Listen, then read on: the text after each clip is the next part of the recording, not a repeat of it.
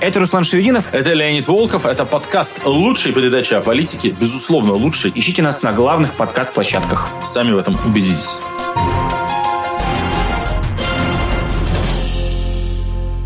Друзья, всем привет! С наступающими вас новогодними праздниками. Вы включили канал «Популярная политика». Все сейчас подводят итоги года, и лучшая передача о политике не отстает от модных трендов. Мы тоже собираемся здесь вообще каждую неделю, чтобы говорить о российской политике, но сегодня мы здесь с Леонидом Волковым для того, чтобы эти итоги подвести. Всем привет! Всем привет, дорогие друзья, и особенно дорогие, любимые, лучшие слушатели и зрители лучшей передачи о политике. Мы были с вами весь год, а вы были с нами весь год. Круг наш был тесен и от того особенно тепл. Мы сегодня для вас действительно подведем, как обещали, политические итоги года. И я задумался о том, что э, на самом деле я в первый раз говорю о том, что вот подвожу итоги года. Я видел, что кто-то уже, знаете, с начала декабря начал писать. Spotify еще недели две назад да. всем и, итоги года прислал.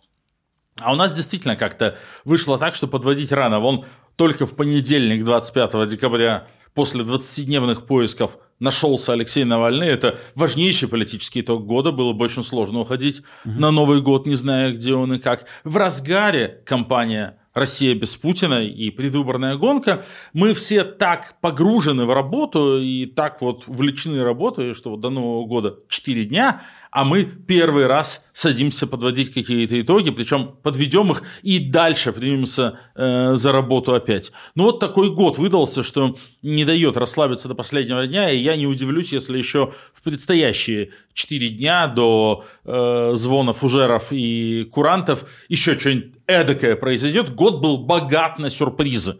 Вот давайте вспомним, давайте оценим 2023 политический год, обсудим, что с нашей точки зрения, с вашей точки зрения было самым важным в этом году, попытаемся дать какие-то политические оценки, ну а 2024 уже традиционно начнем с прогнозов. Я напомню, что в первом эфире 2023 года мы спрогнозировали падение Евгения Пригожина. Это был наш главный прогноз на 2023 год. И, кстати, отставку Суровикина.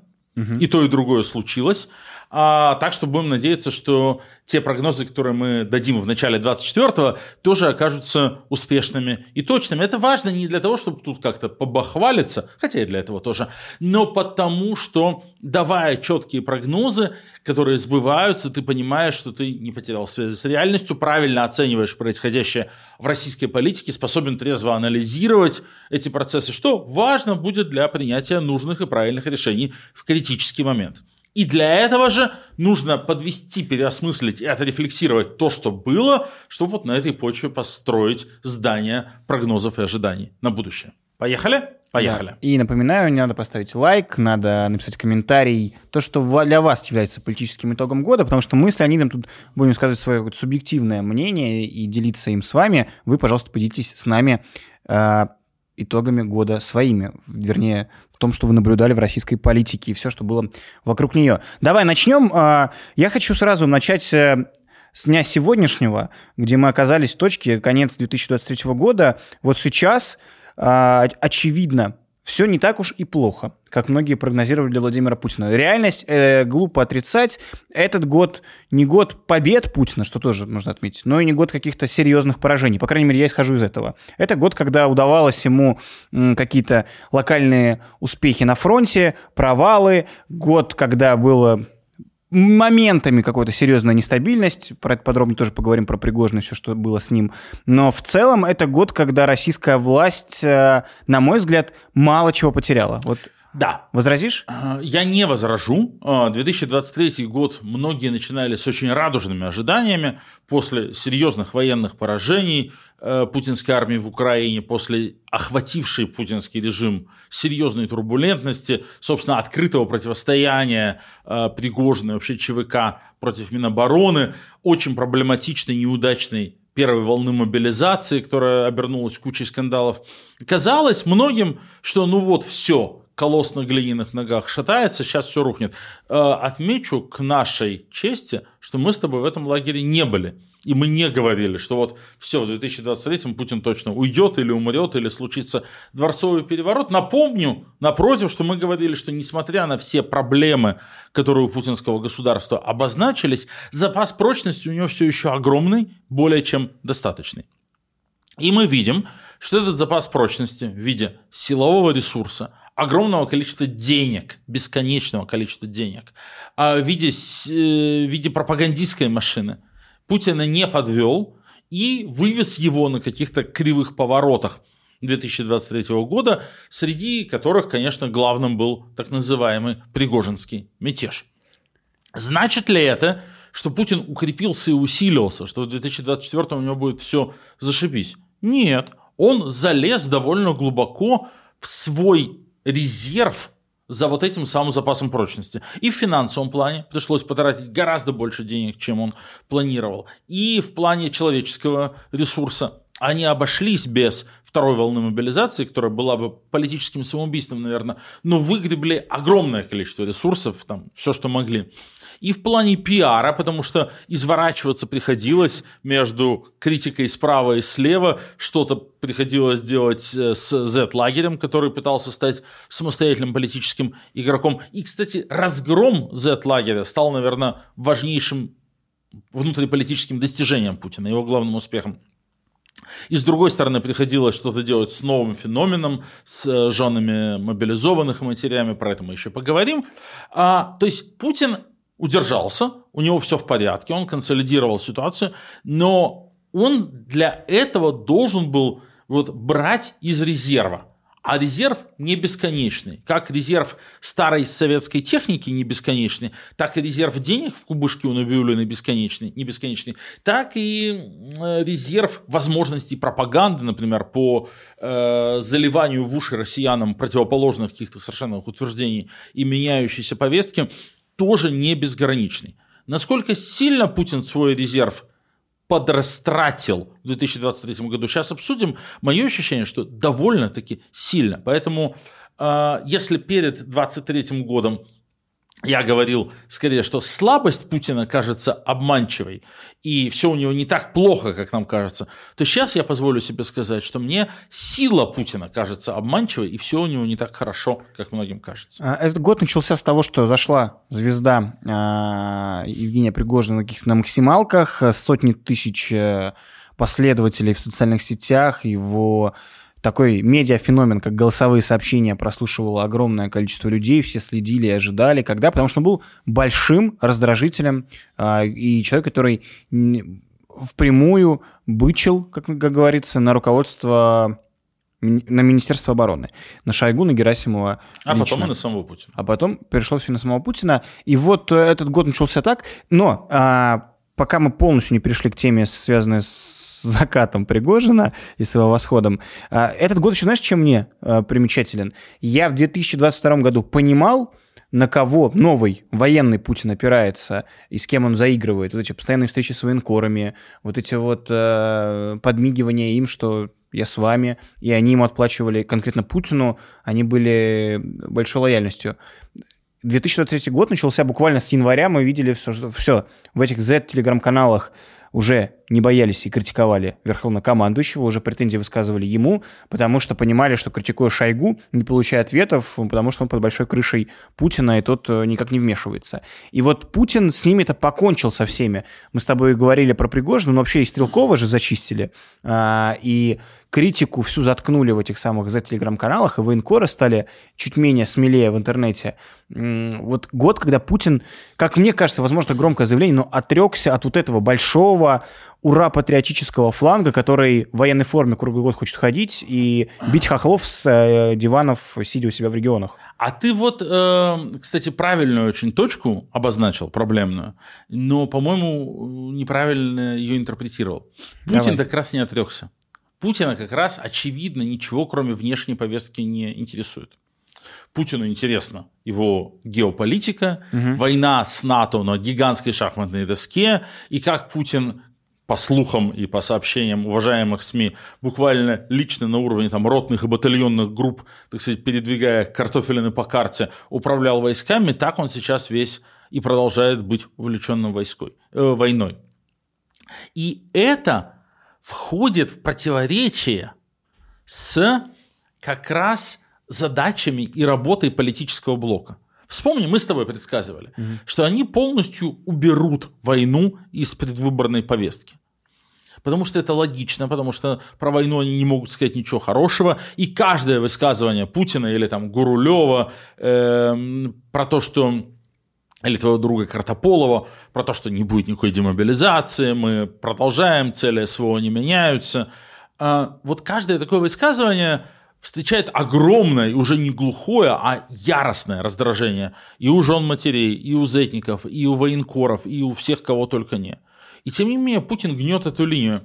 Вот это вот выдвижение Путина через жогу, про которое много писали, и наш сказать, друг и единомышленник э, в плане сказать, политических подкастов Андрей Перцев а, писал э, ссылкой на свои источники, что это вызвало большое возмущение и негодование в политическом блоке Кремля, потому что все понимали, что это, в общем-то, самострел и выстрел ногу, и Путину не надо обмазываться войной, ассоциироваться войной, а он делает так, как ему хочется.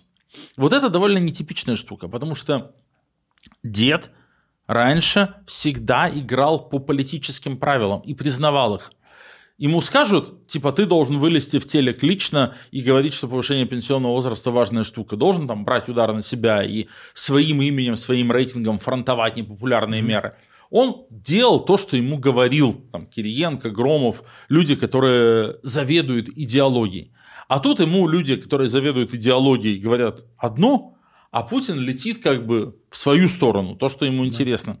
Вот у него-то остался интерес к войне огромный он не хочет понимать и не хочет признавать то, что общество этот интерес утратило, то, что там вся социология однозначно показывает, что россияне не хотят войны. Угу. Это важная штука, потому что в каких-то частностях мы по-прежнему видим, что Путин следует указаниям своих кукловодов. Ну, яркий пример – история про аборты, про которую мы говорили. Они попытались вбросить в повестку тему запрета абортов, тема не пошла.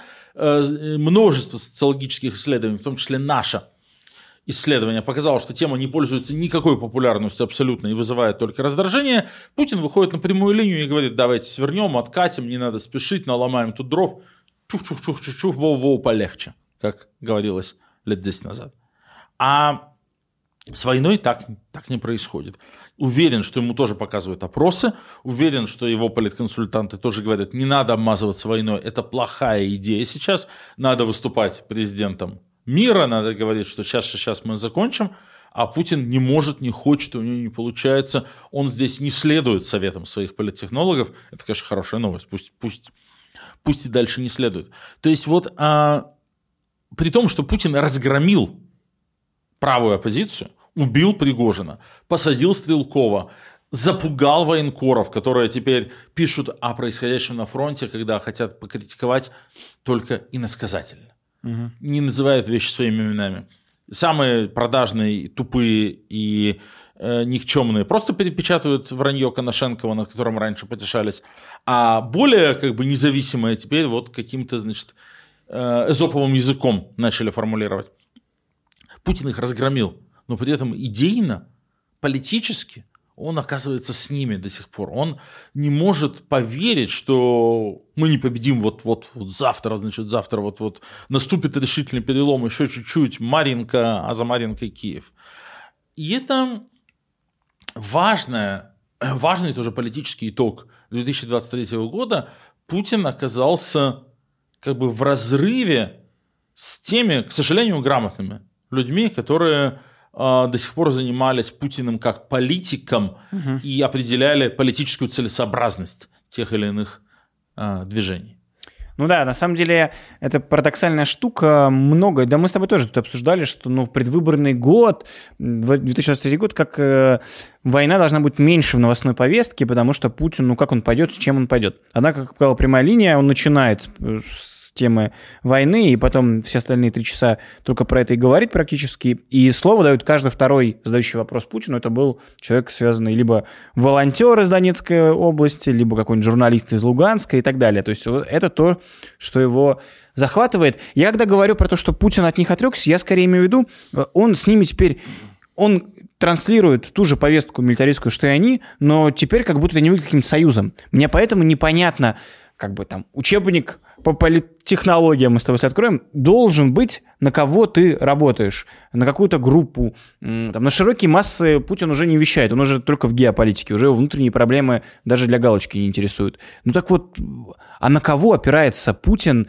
а, в 2023 году, мне не очень понятно. Друзья, пишите, как вы думаете, кто основной получатель месседжев Путина, к кому он обращается, пока кажется, что просто ни к кому. И от этого это все выглядит потешно, потому что ну, это не находит отклика никакого. Очень мало людей на это ведутся. Даже те, кому мы говорим, кто зомбирован, кого нужно спасать и переубеждать, а, они в целом-то, вот этот вот миф скорее про стабильность еще может, типа, ну, Путин такой такой-то.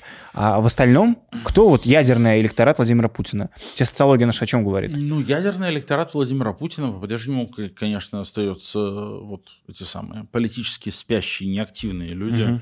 сторонники стабильности и так далее. Да? То есть люди, по которым не сильно ударило катастрофическое падение курса национальной валюты, которые все равно не покупали э, импортные товары и которые живут вот ну, в таком мире, где все по-прежнему в порядке. Э, то, что мы обсуждали. Ну, понятно, что все, кто связан с военкой, с военной отраслью, все, кто связан с... Э, ну, все, кто получил просто очень много денег, смог там, не знаю, расплатиться mm. по кредитам и так далее. Но это не большинство населения России. А большинство Путиным глухо недовольно, в первую очередь в крупных городах, Э, люди, которым пришлось радикально изменить свой лайфстайл из-за невозможности куда-то поехать, из-за падения курса, из-за инфляции, из-за всех экономических трудностей, ну и, разумеется, э, из-за войны тоже. Ты классный вопрос задаешь.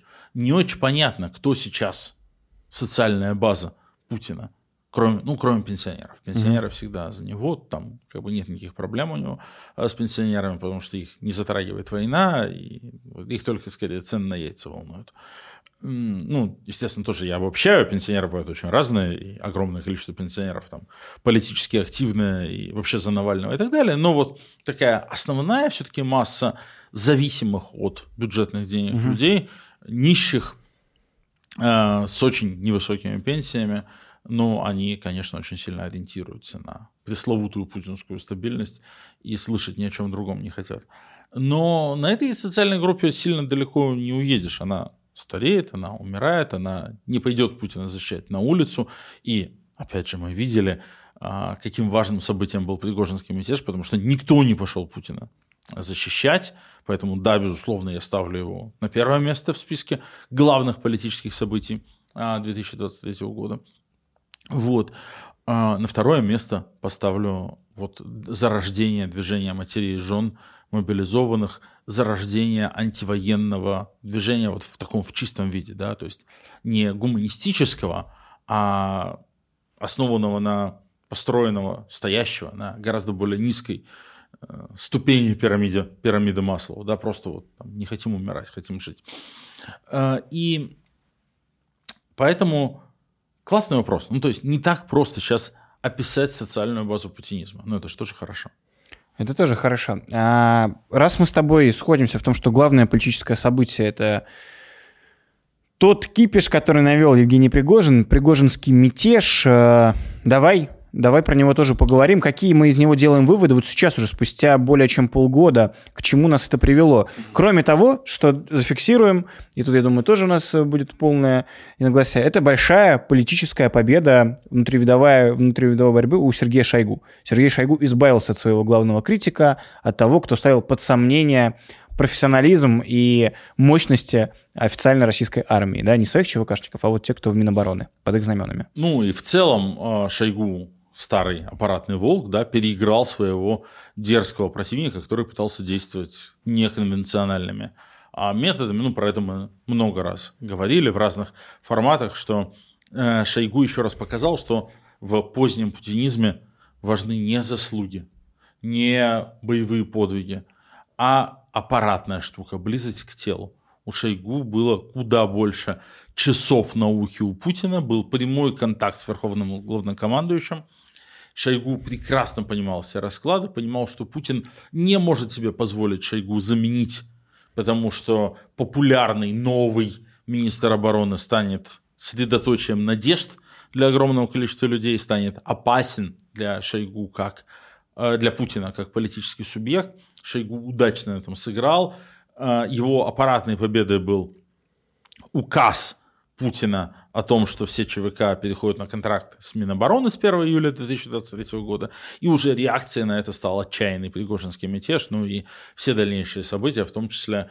Вот ты как, ты веришь в то, что Wall Street Journal рассказал про... Про Патрушева? Про Патрушева, убийство Пригожина. Да, да, Ну, вполне. я, я, я тоже вполне верю. Вот я бы считал, что это крайне правдоподобная версия, что после этого Патрушев разрабатывает план убийства Пригожина а, путем теракта, а Путин визирует, одобряет этот план и согласует проведение теракта в небе над а, Тверской областью. Вот во всей этой истории забылось еще, что вообще-то сам Пригожин рассказывал, что а, и Лукашенко в своей пресс-конференции, что именно Патрушев был связующим звеном, то есть который названивал и президенту Беларуси, и э, Пригожину, и говорил, что вот такие-такие-то условия, вам нужно уйти, и все. Такие-такие гарантии. Да, то есть а. именно Патрушев является по-прежнему все эти путинские 24 года человеком, который вот эти грязные, кровавые истории все организуют, да, и поэтому история с ликвидацией Пригожина, она в этом плане показательна. Владимир Путин допустил сам виноват, что не, не приглушил э, Пригожина, не, не объяснил ему, что нужно потише себя вести, э, считая, что статус-кво, когда он такой арбитр, и можно вокруг него плясать, он раз, разрулит, он тут не совсем сработал. Пригожин берега чуть попутал и пошел дальше. И при этом, посмотри, Владимир Путин сделал какую вещь после ликвидации по-моему, это было уже после ликвидации Пригожина, когда он рассказал о миллиардах, которые буквально расписался то и подтвердил те расследования, которые делал и Фонд борьбы с коррупцией, и Фонтанка, и огромное количество журналистов-расследователей о бизнес-империи Пригожина, построенной буквально на государственных мешках с деньгами, которые российская власть давала. Десятках миллиардов рублей каждый год. Да. То есть это тоже довольно нетипичная для Владимира Путина вещь, когда вот такими такими заявлениями он выходит и всех э, ошеломляет, подтверждая, что да, это все содержалось в наши деньги. Хотя до этого годами врал и западной прессе, и российской о том, что ЧВК Вагнера отношения к России не имеет никакого. Я вот сейчас задумался, пока ты говорил, и понял, что в начале года, когда у меня было очень много интервью, у меня, когда вот вышла книжка, я ездил в Германию mm-hmm. и отвечал на какие-то толпы вопросов журналистов, и каждый, каждый спрашивал, ну вы не боитесь, что типа после Путина к власти придет Пригожин, что Пригожин победит, что Пригожин станет э, номером один и будет еще хуже. Я всех успокаивал, говорил, что так не будет. Приятно, конечно, было, э, что этот прогноз попал. Но через запятую с Пригожиным назвали еще одно имя. Имя Рамзана Кадырова. Пригожин или Кадыров. А ты знаешь может, как? Может вот 2000... как бы, к власти, и Пригожин и Кадыров – это такие два пугала. И я понял, что я уже несколько месяцев ничего не слышал о Рамзане Кадырове. Что вот когда, опять же, самолет э, Пригожина взорвался mm-hmm. над Тверской областью, то как-то почему-то публичная активность Рамзана Кадырова, который позволял себе и с федеральным центром поругаться, mm-hmm. и резкие высказывания сделать, и что-то такое от себя сказануть. Вот вся эта активность почему-то сошла на нет. Кажется, что хитрый и достаточно опытный э, чеченский политик понял сигнальчик. Ой, не знаю, не знаю, тут с тобой могу поспорить, но это, конечно, тоже важная деталь. Если 2022 год был годом, когда над... Э, год ТикТок войска все узнали такой кадыровский, и в этом плане начали смеяться. До этого годами, десятилетиями создававший образ такого зверя, убийцы, кем он, безусловно, является, но тот, про кого нельзя шутить и смеяться, в 2022 году все начали смеяться над его военными, э, над его личной армией, а 2023 год, когда снялась еще одна э, запрещенная табуированная тема, тема состояния здоровья Рамзана Кадырова, то, о чем там чеченские блогеры, оппозиционеры давно-давно высказывались, нашло подтверждение в виде фотографий, огромного количества публикаций в западной прессе, ну, там довольно глупо отрицать, что явно есть проблемы, и это и российские журналисты, прости господи, Венедиктов, кому мы не верим с вами, но когда он пишет, что приезжает на как там, диализ, диализ э, Кадыров в Москву, ну, все данные указывают на то, что да, действительно проблемы там с почками, вообще в целом не все очень хорошо с здоровьем Кадырова. Это тоже стало достоянием общественности, про это много писали, шутили, обсуждали. Чего раньше Э, ну, максимум ты считался бы конспирологом, а, а в лучшем случае помалкивал бы. А теперь это тоже снято. То есть вот, как знаешь, когда ты такой создаешь образ страшного и неукротимого, вот уже смеются над твоими военными, вот уже как бы никому не страшно говорить про твое состояние здоровья. В этом плане Рамзан Кадыров, это тоже один из итогов года для меня, что Кадыров перестал быть э, Пугалом. А вообще, вот давай как бы шире поднимемся на картинке. Мы же подводим итоги года. Да. То есть смотрим на большую картинку. Нам надо отъехать от текущих событий. Знаешь, всегда есть проблема, что люди начинают подводить итоги года, а на самом деле подводят итоги декабря. Вспоминают что-то последнее.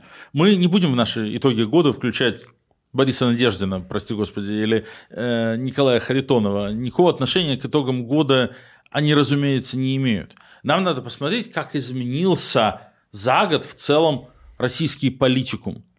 Вот еще раз, год назад, когда говорили о, там, о преемнике, о том, что будет после Путина, то по умолчанию все говорили, что будет какой-нибудь там Кадыров, Пригожин, что-то страшное, что будет поворот еще вправо, силовики. И вот как изменился этот политический спектр России за год. Весь этот правый фланг разбит, зачищен, а зачастую физически уничтожен. И сейчас, когда все разговаривают про постпутинскую Россию, все говорят исключительно про Мишустина и Собянина.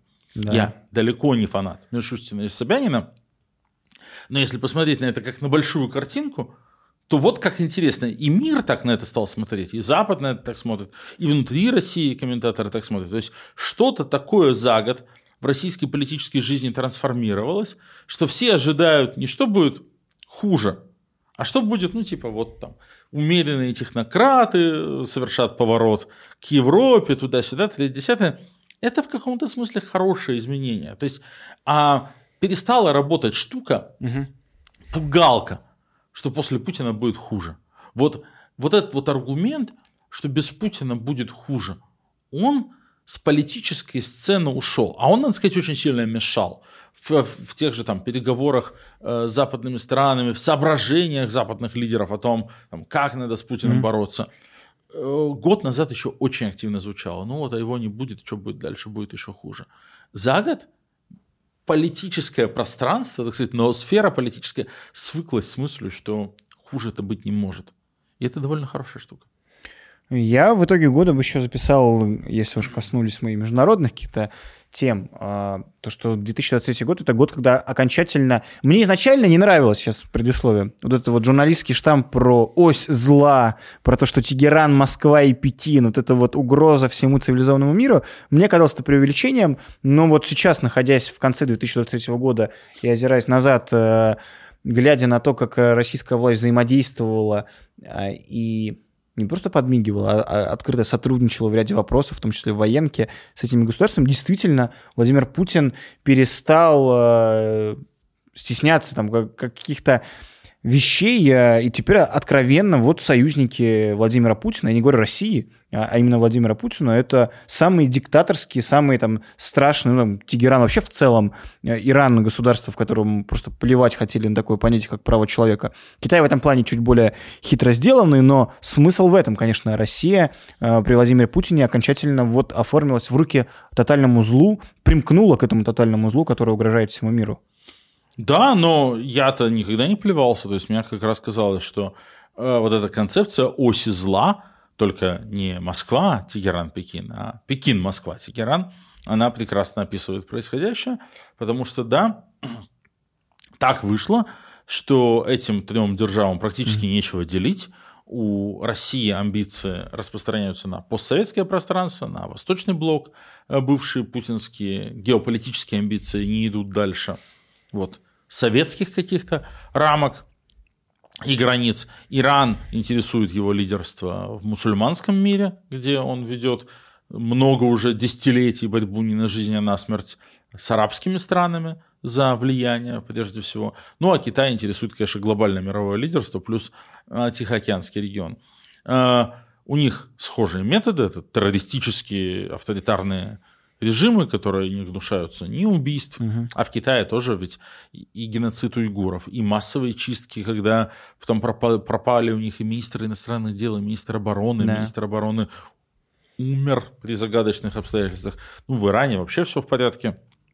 Там с развешиванием людей на подъемных кранах на площадях России старается не отставать.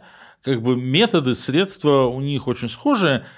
По целям стратегическим у них нет противоречий, а друг другу они помогают. Да? То есть не обязательно предполагать наличие какого-то заговора между ними. Просто когда один что-то делает, другой видит, что внимание всего мира отвлекается, ресурсы распыляются, значит, есть возможность для своих операций. И в этом смысле Путин, безусловно, развязав войну в Украине, он, безусловно, спровоцировал новую эскалацию на Ближнем Востоке, то есть спонсированную Ираном страшную террористическую атаку движения Хамас на Израиль 7 э, октября 2023 э, года.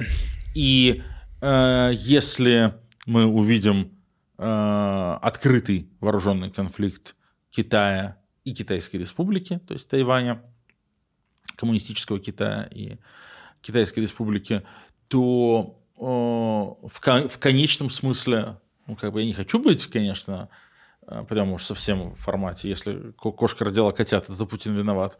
Но то, что Путин затащил мир вот э, в этот весь этот виток mm. геополитической нестабильности, где дипломатические методы больше не работают, ну да, он, он нажал на спусковой крючок. Путин, Путин начал. Один из итогов года хотел бы я еще отметить состояние Владимира Путина – в вопросе не форсирования каких-то событий, нету, ну, что, ну, что не стал объявлять никакую мобилизацию, э, такой относительный паритет, который на линии фронта, на фронте сложился, его тоже устраивает, потому что Украина не может ничего освободить сейчас. Э, он в целом на такой выжидательной позиции. Много было сказано, что Владимир Путин ожидает исходов выборов 2004 года. Речь не только про Америку, это вообще большой год выборов.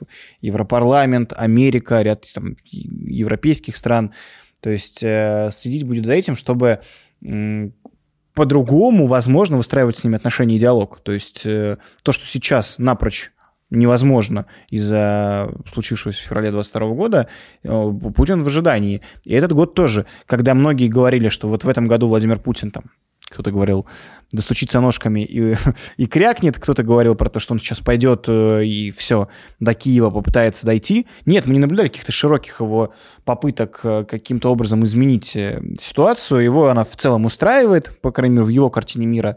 И поэтому один из итогов года — это выжидательный Путин. Ну, лично мне кажется, что этот год был для Владимира Путина таким в ожидании. Все его относительно устраивает, а вот сейчас придет новая администрация в Вашингтоне, попробуем с ними уже как-то разговаривать вдруг республиканцы, а вдруг уговорим на какой-нибудь, там, не знаю, реал-политик. Вы, мы вам там, не знаю, ну вот в стол переговоров, а в, вы нам в этом все территории. Смысле, в этом смысле как раз ничего не изменилось. Это у Путина всегда была стратегия, он всегда считал, что это его сила, а не слабость, что ему не надо быть скованным рамками демократических процедур и институтов, ему, у него нет сменяемости власти, он может планировать на 10 лет вперед, на 20 лет вперед, а западные лидеры вынуждены планировать до ближайших выборов, и он в своем политическом айкидо это может использовать. При этом а, Путин ведь заблуждался. Он делал большую ставку на политическую турбулентность э, в Италии, Э, в стране Большой Семерки, и его надежды на Джорджа Мелони не оправдались. Он думал, что ему будет легче с Риши Сунаком, чем с Борисом Джонсоном. Тоже облажался. Да, он делает большую ставку на Трампа, огромную ставку на Трампа, как мы тоже разбирали, а вовсе не факт, что эта ставка сыграет. Угу. Трамп-то победить может, шансы у него есть очень серьезные. Мы обязательно посвятим, может быть, еще и не один выпуск лучшей передачи о политике американским выборам уже в начале февраля будет праймерис в Айове, потом Нью-Гэмпшир, и, в общем, поедет вся эта э, машина, машина э, американских выборов, ужасно интересная. Но в целом-то никакого глобального разворота не случилось. Да, есть внутриполитические трудности mm-hmm. у администрации Байдена в Америке, трудности не непреодолимые.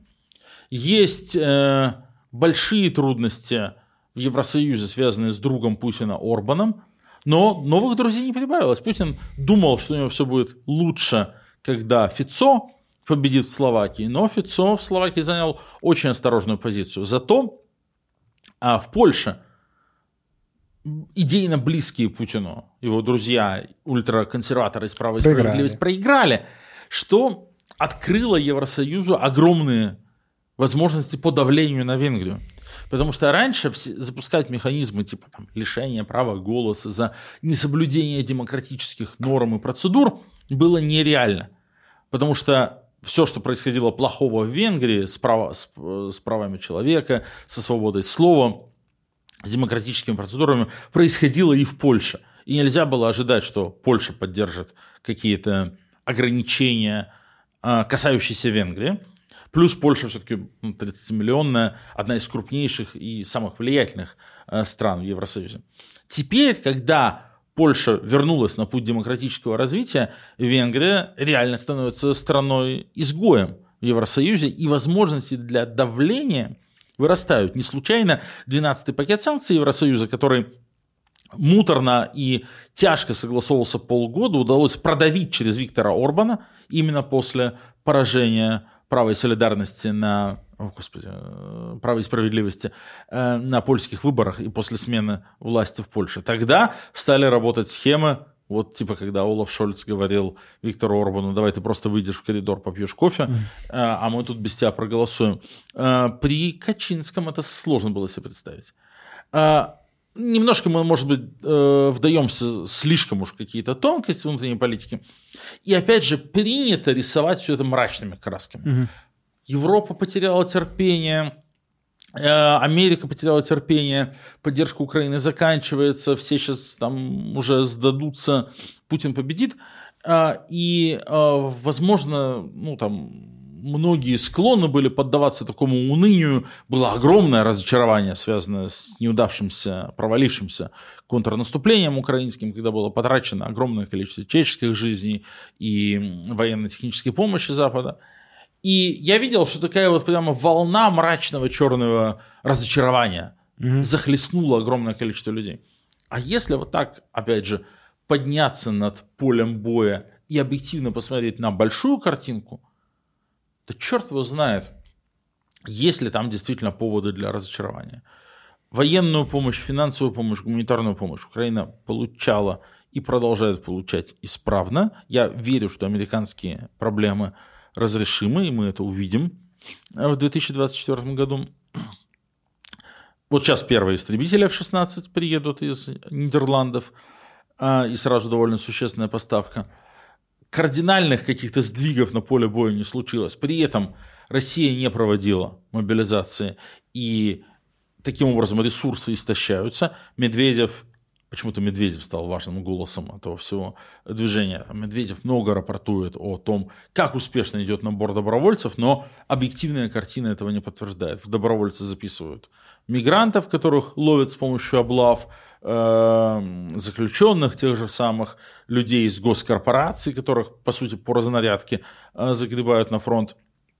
И не решаясь на вторую волну мобилизации, Путин, в общем-то, не упрощает свои а, военные задачи. Да, война приобрела затяжной характер. Да, в Украине хватает своих проблем. И конфликта в украинском руководстве, и коррупции, и неэффективности, и много-много-много всего.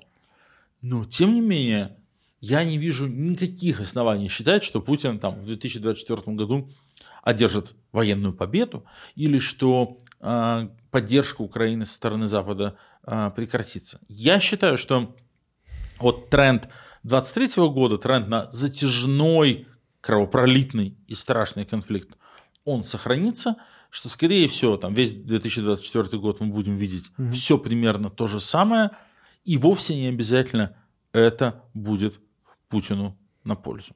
Ну, интересная мысль. На самом деле, пишите, друзья, согласны вы или нет, потому что много-много дискуссий ведется вокруг, э, кажется, то, что упомянул, разочарования большого количества людей, которые изначально уверовали, что вот сейчас военным путем-то они Путина Слушай, а, ну сломают. Вот, а, есть же очень простой совет.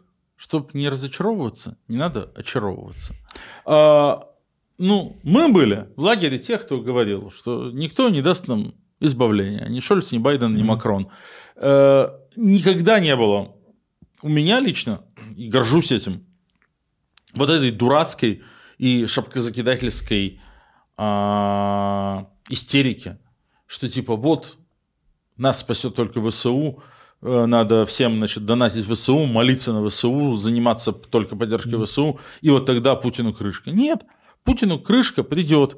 Придет из-за системных противоречий внутри России, из-за протестного движения внутри России, из-за неготовности российских элит поддерживать Путина. Вот я сейчас читаю душеспасительное совершенно, конечно, чтиво, это реконструкцию последних дней Николая Чаушеску. Угу. Его собственная элита обернулась против него, когда стало ясно, что просто социальная динамика в стране такая, что нет, никакой, нет никакого смысла оставаться с Чаушеску в одном лагере, а наоборот, все будет хорошо у тех, кто а, первый переметнется на сторону революции.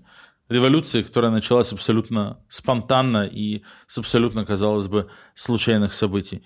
Не было там никакой военной победы над Румынией или военного поражения Румынии, не было никакой войны. Просто режим долго-долго черпал из запасов прочности, а потом ага. эти запасы закончились, а режим Чаушеску этого не заметил. Вот ровно год назад мы с тобой в рамках итогового душного стрима по, по 2022 году назвали одним словом, которым можно описать российский режим э, на тот момент, словом нестабильность. Вот это было для нас с тобой слово года, э, описывающее, характеризующее политические итоги 2022 года. Вот мы с тобой, прошел год.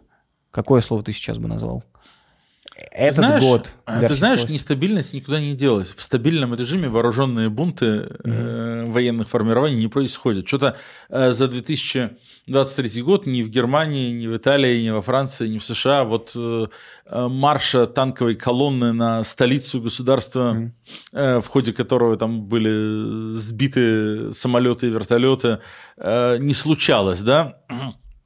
Так что, наверное, про стабильность говорить не приходится. А, наверное, ключевой, поэтому слово нестабильность осталось. Угу. Ключевое слово, которое добавилось, наверное, шизофрения.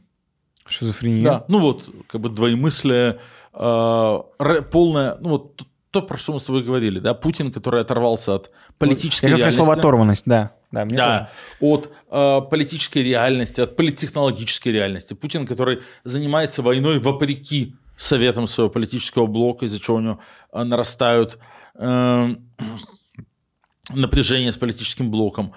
Э, если угодно, вот вечеринка Насти Евлеевой, mm-hmm. куда же без нее в итогах года, вызывающая дикое недовольство э, всех, кто на фронте, потому что как же у нас там война, а вот, значит, Москва вот так вот гуляет, а потом пресс-секретарь Путина Песков, который как бы лично выходит сгладить всю эту угу. ситуацию. Как бы случайно утекает его разговор а, с, Филиппом, с Филиппом Киркоровым, из которого вытекает, да, что ну ладно, что вы, ничего страшного не происходит. Вот этот полный разрыв, страна как бы и воюет. Экономика переводится на военные рельсы. Угу. Там все-все-все, надо выпускать там больше танков, ракет, импортозамещения туда-сюда. С другой стороны, все делается для того, чтобы нормальный человек не замечал войну. С яйцами разберемся, с ценами разберемся, э, там все произведем, все сделаем. То есть власть хочет от экономики максимальной милитаризации, угу. а от людей максимальной, максимальной мирной жизни и замечания всего этого. То есть они как бы ну, по сути дела, вот ведут политическую систему в раскачку очень сильно, давая ей максимально ярко противоречивые импульсы. Путин не готов называть войну войной, не готов формулировать новые цели СВО, повторяет мантру о том, что СВО закончится только когда а, будут достигнуты все ее никому неизвестные цели. с одной, стороны, с одной стороны, есть вот эта вот совсем небольшая по российским меркам группа войск, которая ведет войну, и как бы они герои, а с другой стороны общество должно про них максимально забыть и не обращать никакого внимания, и не дай бог кто-то mm-hmm. говорит в тылу об их потребностях, о том, что их там плохо кормят, снабжают, одевают, финансируют. Это no-no. Вот эти все там губернаторам мэрам спускается указание не допускать никаких протестных выступлений, не давать там этим же материным, матерям и женам э, собираться и так далее. Вот это вот э, оторванность от реальности и внутренняя противоречивость угу. для всех действий, когда реально вот левое полушарие и правое полушарие делают разные вещи. Это важная предпосылка для того, чтобы все пошло в разнос. Вот, кстати, смотри, ты сейчас эту тему поднял, и мы с тобой тут часто с переходом на личности, потому что это наши непосредственные, вот буквально с кем мы в лоб-лоб сталкиваемся, внутриполитический блок а, администрации президента, кто курирует политику в России а, на самом деле, там, эти все Кириенко, Харичевы, Ярины, все, кого мы знаем, а, вот это, получается, их недоработка, что народ не полюбил эту войну. То есть я исхожу из того, что Владимир Путин, если он живет такой оторванности от реальности, где нет никаких э, э, таких военных настроений общества, а он все выходит и эту же телегу повторяет, он как бы не должен маленьким кулачком своим стукнуть и сказать, а что это у вас не получилось? Это к чему? 22 21 год, это год выборов, там, понятно, они во всей красе, полный карт-бланш и все такое, Кириенко и его подчиненные. 22 год началась война, тут что-то непонятное, перестраиваемся на другие рельсы, все дела. Но 23 год все должно как-то оформиться уже было. Вот как этот год ты опишешь для внутриполитического блока? Что а, это было? А у них ничего как бы так и не вышло. Даже Кириенко, кстати, перестал ездить в, в форме хаки по новым регионам. Угу.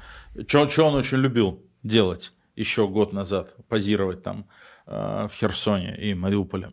Они как бы пытаются немножко тоже забыть и увести из повестки всю эту тему, потому что она тоже ужасно раздражает. Потому что все люди понимают, что если деньги будут потрачены на Мариуполь и Донецк, то они не будут потрачены на Омск. Ну, туда тоже были Белгород. ставленники АП поставлены, не буквально какие-то военные коры, а да, туда да. поставили сотрудников администрации президента. Да, потоки но, Кириенко. Но вот эта вот вся тема большая, Помнишь, как ездил там Хуснулин, да. значит, Мариуполь, как они показывали, мы восстанавливаем, mm-hmm. тут открыли школу, тут построили микрорайон. Она ушла из повестки в 23 году? Из повестки, да, но большие деньги любят тишину, Леонид. Конечно. Хуснулин не да, хочет внимания. Хуснулин-то не хочет, но они не хотят людей этим злить тоже очень ну, сильно. Да. А я думаю, что они так не смогли сформулировать, чем заниматься. Ну, то есть Путин-то рассчитывал на Блицкрик, угу. Блицкрик, который даст огромный прирост его рейтингу. Блицкрига не случилось.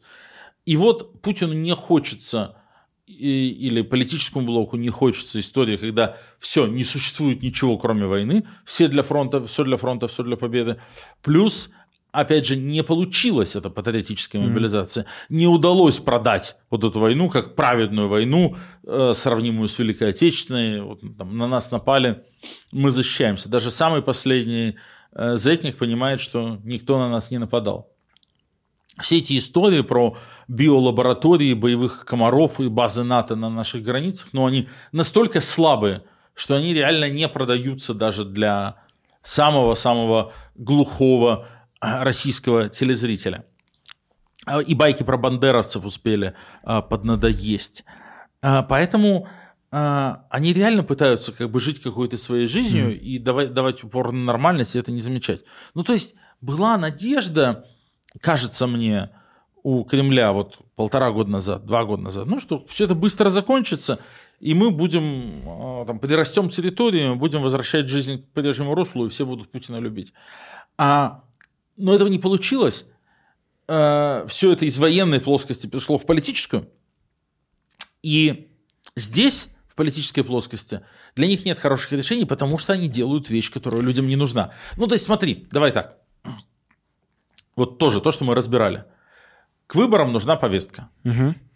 Потестировали анти-ЛГБТ, увидели, что людям нравится, жмут дальше на анти-ЛГБТ повестку. Протестировали аборты, увидели, что людям не нравится, убирают угу. аборты из повестки. Все четенько, все по, э, все по торжеству политтехнологии, социологии и так далее. А с войной так нет, потому что она уже есть.